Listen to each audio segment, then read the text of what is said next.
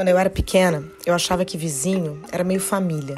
Alguém para gritar caso acontecesse alguma coisa e para ficar conversando sem pressa, como se a gente estivesse em casa. Eu conheci o Edu Carvalho assim. A gente morava no mesmo bairro e escrevia sobre ele.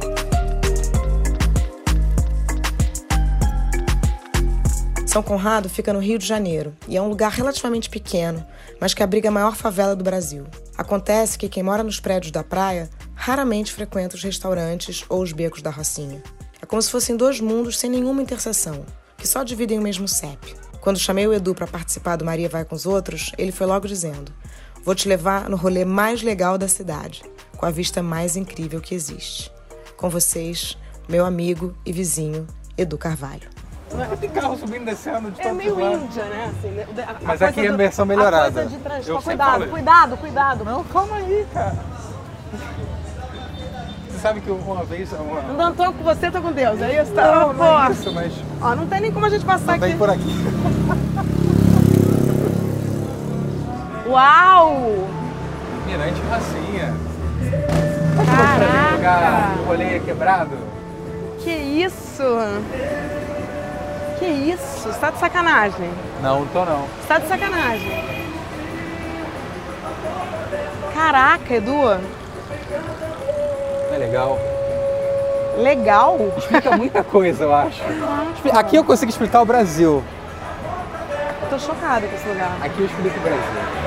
E onde que a gente, e a gente vai conversar? Gente, é o seguinte, hoje Maria vai com os outros, vai com Edu Carvalho, meu amigo Edu Carvalho, escritor, jornalista. E ele me trouxe aqui nesse lugar meio feio, né? Com uma vista mais ou menos, mas a gente vai tentar compensar com o papo.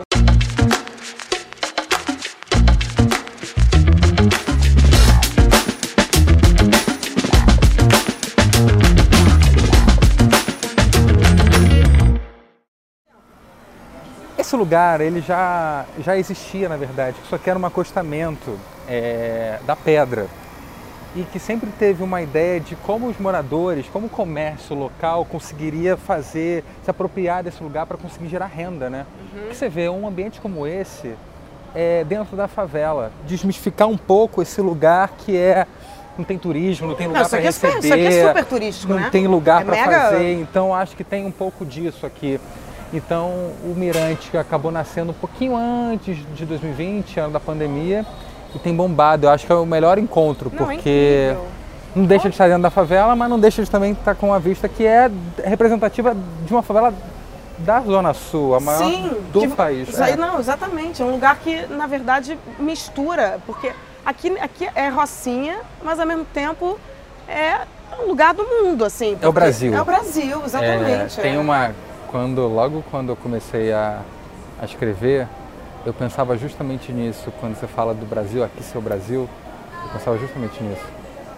Porque ao mesmo tempo que agora a gente está num lugar muito bem confortável, se a gente entra num desses becos aqui, já deixa de ter água, já deixa de ter saneamento.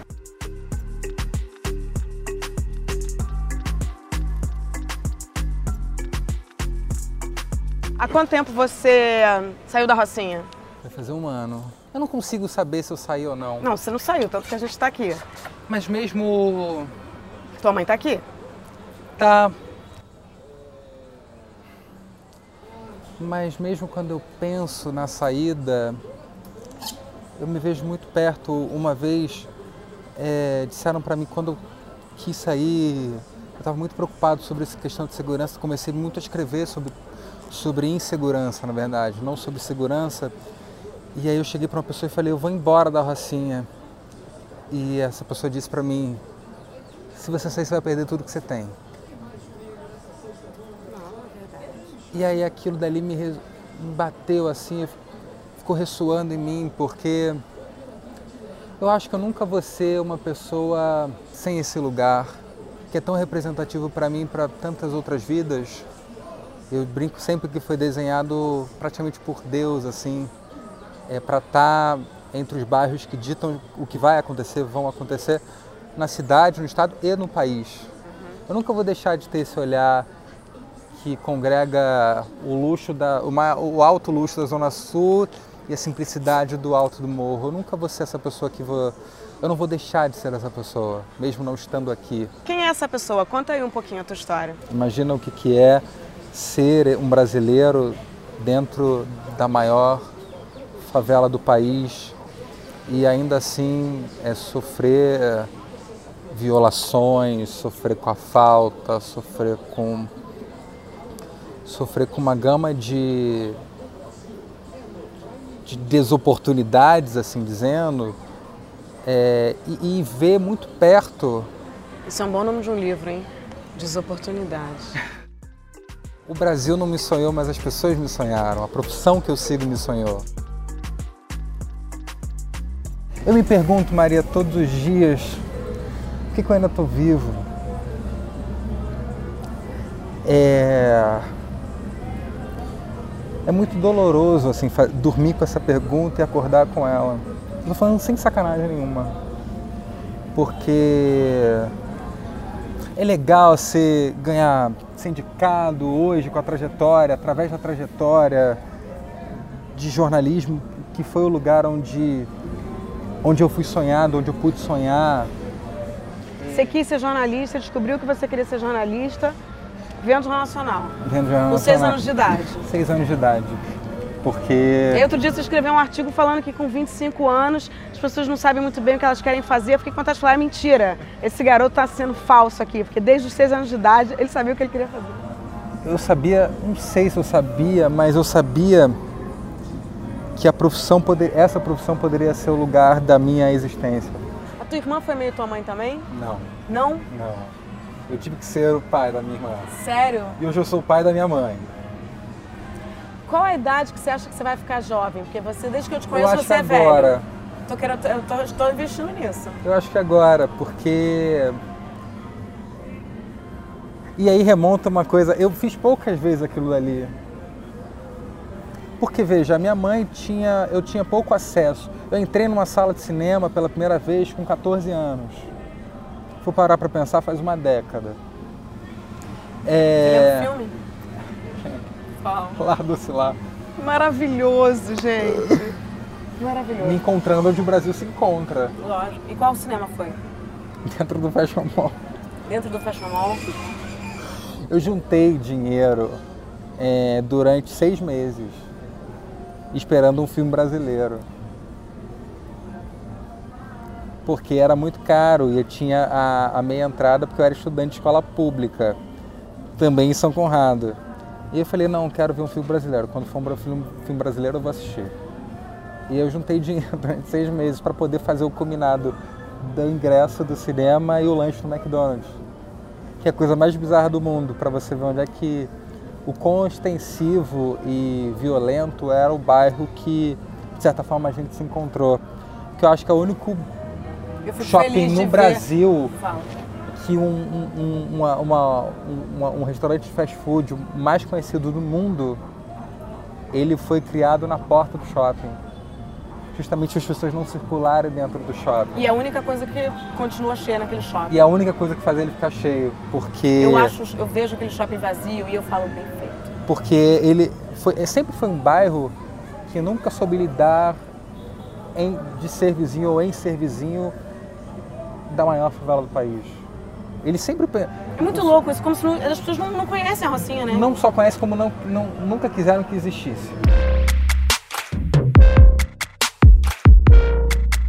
Você anda sempre bem vestido como você está agora? Você está chiquérrimo. Eu tento. E é por isso? Porque, porque você, você, acha que isso te E protege? hoje morando em São Conrado é muito doido, porque é, tem uma viatura debaixo da minha porta hoje. É muito doido porque é, eu até escrevi isso recente. Para uma criança, adolescente, um homem que foi é, cres, cresceu, na verdade, é, vendo a polícia agir da forma que age, só eu, só eu e tantas outras pessoas sabem os traumas que esses agentes, a polícia, a instituição, deixou nas nossas, nas nossas memórias. E hoje tem uma viatura da polícia na minha porta. Isso não me dá liberdade de andar de chinelo e sem documento. Eu vou correr todos os dias com o sapato rasgado, com meu short de tectel e identidade no bolso. E às vezes eu, eu, eu fico puto comigo quando eu esqueço. Porque eu falo, nada impede. E eu vou correr às vezes em horários muito doidos, assim, eu chego muito tarde do trabalho e aí eu tô no, no final da praia, escurão pra caramba, e eu falo, cara, se desse uma batida aqui eu consigo na hora. Não é difícil forjar nada. Você fica com culpa também de poder ser feliz? Felicidade não existe, né? Ah, tem momentos, existe sim, Edu, momentos. Mas eu acho que a gente resignifica isso, eu acho que a pessoa que é marcada por esse lugar da falta, ela está sempre resignificando, né? Eu acho que é. E quando eu falo que não existe felicidade, alguém vai falar: olha, como ele é pessimista. Não. É, mas eu consigo. Na falta que a gente acha essa beleza e essa felicidade, né? Quando eu parto de um lugar que. que ninguém. que as pessoas se ajudam, as pessoas se olham, que as pessoas têm um carinho enorme uma pelas outras porque, assim, é, é, é, é quando está tudo paupérrimo, paupérrimo, paupérrimo, as pessoas estão ali se ajudando, estão não desistindo delas mesmas, assim, acho que... Isso eu acho que é uma coisa impressionante, eu acho que quanto mais, assim, eu vejo é, as classes mais baixas uma generosidade poder... muito maior. É, eu acho que tem, assim, é, teve um momento na minha vida, pela enfermidade da minha mãe, que eu passei fome. E esse é um dos assuntos mais tensos, assim, para mim. Sempre quando eu falo e...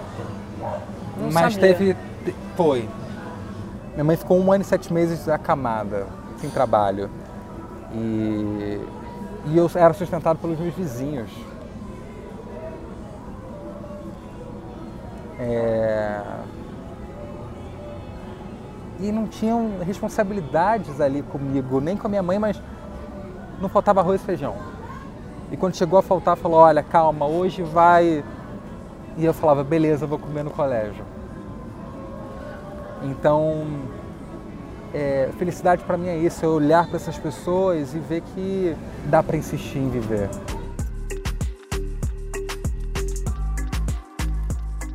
Eu quis configurar uma pessoa jovem. Então eu falei, Edu, vamos lá ficar, entendeu? No chão, vamos ficar ali no parquinho. É, mas olha só. só. que uma hora eu falei, cara, eu quero sentar numa cadeira. Mas já que você está falando de jovem, eu acho que é... você tem atravessado, você tem sido uma pessoa de exemplo para mim nisso, porque você tem aproveitado muito bem a maturidade não deixando de ser jovem. Quando eu te vejo dançando, que nem louca no show do Lulu Santos. Gente, eu, a, Edu, eu enlouqueci ali. Foi hilário o teu negócio. Fiquei com uma vergonha quando eu vi o teu, teu... Eu acho que é isso, é dosar. Eu acho que você teve a oportunidade de ser jovem quando você pôde ser jovem. Eu não Eu tive, demorei. eu acho que eu tô. Mas eu demorei também. Isso eu acho que a gente se Eu parece. demorei. Eu acho que você é recordista de, do Bial, sério. Sim, eu também acho. Eu acho, acho que ninguém deu tanta entrevista pro Bial que nem você. Não, eu acho que temos tem um ranking, somos eu, Fernanda Torres e Sérgio Rodrigues. Entendi. Seu primeiro trabalho foi com o Bial? ou Não. Então conta aí, amor. Hoje foi o Papai Noel. Você já foi Papai Noel? Ah, para, Eduardo. Você foi Papai Noel Já. com 12 anos? 12 anos. 12 anos. Minha mãe estava na época muito acamada. É, E na Depressão. época, eu tinha- não só depressão, minha mãe tem diabetes e tinha uma úlcera na perna direita. E as contas se acumulando, chegava o Nat... tava chegando o Natal. E aí na época eu tinha cerca de 130, 140 quilos. E eu fazia parte de uma ONG em São Conrado. E uma senhora me viu e falou: A gente não vai ter Papai Noel esse ano em casa, você pode fazer? E Não lá acredito. foi. Era o meu peru de Natal. Ou era isso, ou era não ter nada. Você arrasou. E aí eu fui Que ser louco. numa casa em São Conrado. Domingo, domingo de, de Natal. Duas, Você tinha duas, 12 anos? anos. Eu falei, mãe, eu estou indo trabalhar. E eu fiz surpresa. E eu voltei com um panetone e um peru. E aí fui para fui Papai Noel. Com 13, do 13 para 14, eu fui guia no Planetário da Gávea. Eu já vivi quase tudo nessa vida. E aí? Mas sempre com uma alma muito jornalista, assim, sempre com 12 eu também comecei a escrever no faveladarrocinha.com, onde fiquei até 17 escrevendo sobre as coisas que aconteciam na Rocinha, de falta de luz, a falta de água, passando pelo primeiro campeonato da Rocinha na Taça das Favelas, até que uma, uma das guerras da Rocinha de 2017 me projetou para o Rio de Janeiro e para o mundo, assim, para o Brasil, de certa forma. E aí eu, semana seguinte da guerra, eu consegui, concedi uma entrevista para o Bial. Na época fomos eu, Sabrina Martina e Raul Santiago. E aí ele desceu, falou: Gostei de você, quero trabalhar com você no programa. Aí eu olhei para ele e fiz assim: Obrigado. E fui embora. Você não levou a sério. Eu falei: Ele tá mentindo para mim.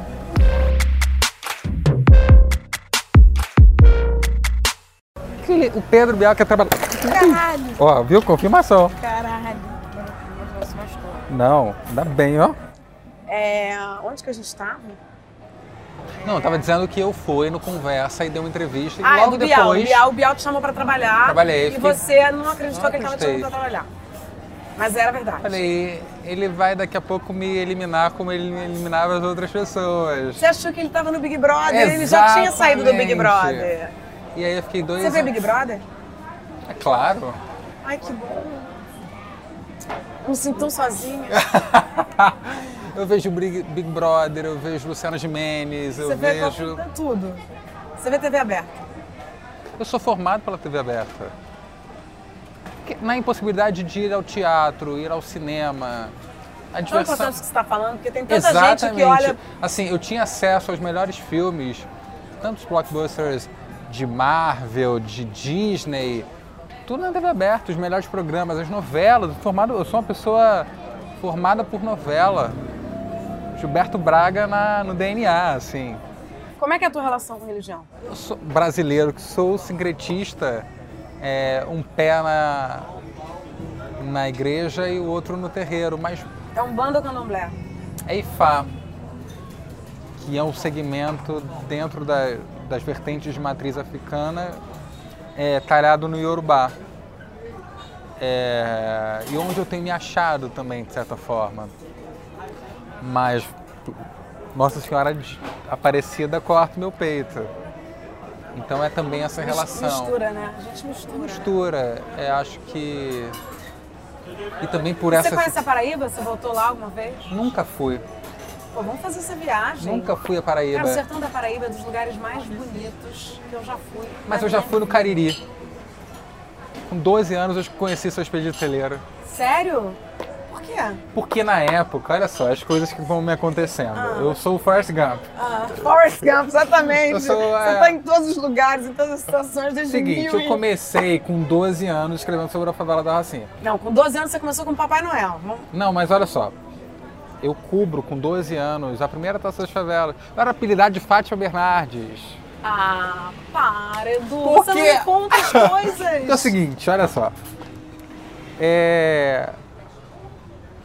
O Favela da Rocinha tinha acabado de começar e aí veio... Eu fui lá e falei, ah, eu quero ser jornalista. Eu tinha já essa vontade. Sabe o que eu fazia antes? Eu pegava as redações, dava para minha professora de português no, colégio ela corrigia e eu publicava num blogspot que eu mexia dentro de Lan House. Maravilhoso. Isso, tipo, nessa. E tipo livro, resenha de livro. Eu li um livro e falava, muito bom, ponto. Leiam é, Menina Bonita do Laço de Fi- assim, ponto. E fazia isso. É, e aí o Favela da Rocinha, comecei a ler o Favela da Rocinha, eu falei... Aí tinha uma aba lá, assim, fale com a gente. Aí falei, oi, tudo bem, tenho 12 anos, quero ser jornalista. Aí falaram, olha, vai ter uma reunião de pauta no sábado, três da tarde. Eu fui e me apresentei, eram recém-estudantes da PUC que moravam na Rocinha, bolsistas, criando faveladarrocinha.com. Falaram, amanhã começa a Taça das Favelas, o ônibus com os jogadores vai sair uma da tarde. E o jogo vai ser em Realengo. Aí eu cheguei em casa e falei, mãe, amanhã eu tenho minha primeira pauta como jornalista. Gente, que maravilha. O jogo vai ser na Barra. Pra ela deixar eu ir. Pra não dizer que era em talento. Pra não dizer que era na Realengo. Saí daqui 9 horas, tinha lanche. Eu falei, eu vou. Com 12 pessoas do mesma idade que a minha. Só que chegando lá, caiu uma chuva homérica. Todos os jogos que tinham vindo antes foram passando para trás. O jogo que era para acontecer 3 da tarde aconteceu 7 da noite. Minha mãe, cadê você? Cadê você? Cadê você? Eu cheguei em casa uma da manhã e ela falou: Você não vai ser mais jornalista? Na semana seguinte eu estava cobrindo o, o jogo seguinte da Rocinha e fui, eu só não fiz o último jogo da Taça das Favelas, que a Rocinha ganhou a primeira Taça das Favelas. E aí eles passaram pela minha, pelo meu beco com a taça, eu segurei a taça e falaram, nossa Fátima Bernardes. E no fundo a gente é muito parecido, né? A gente sempre termina nossas noites falando de amor, né? Falando com quem que a gente tá, se a gente tá sofrendo, se a gente tá não sei o quê. Se... A gente pode até falar, não, estamos melhor de grana, pior de grana, estamos não sei o quê, tá... mas se você for parar pra pensar, e a gente tem o mesmo propósito. É quase barato total, porque a gente quer, a gente quer, a gente quer viver. Porra! Estar vivo. É. E é bom ser vivo com você. Amor, obrigada. Foi lindo. Gente, com vocês, Edu Carvalho. Você conhece Edu Eduardo? Edu, né? Eu sou Eduardo, mas pode me chamar de Edu. Edu Carvalho. Pode chamar de Edu, não. Eu posso chamar de Edu. Você tem que ralar um pouco para chamar de Edu. Obrigada, amor. Obrigada, obrigada, obrigada. Arrasou. Tô preocupadíssimo. Vai, não, bota não. uma. Não. Será que tem uma camiseta? Não.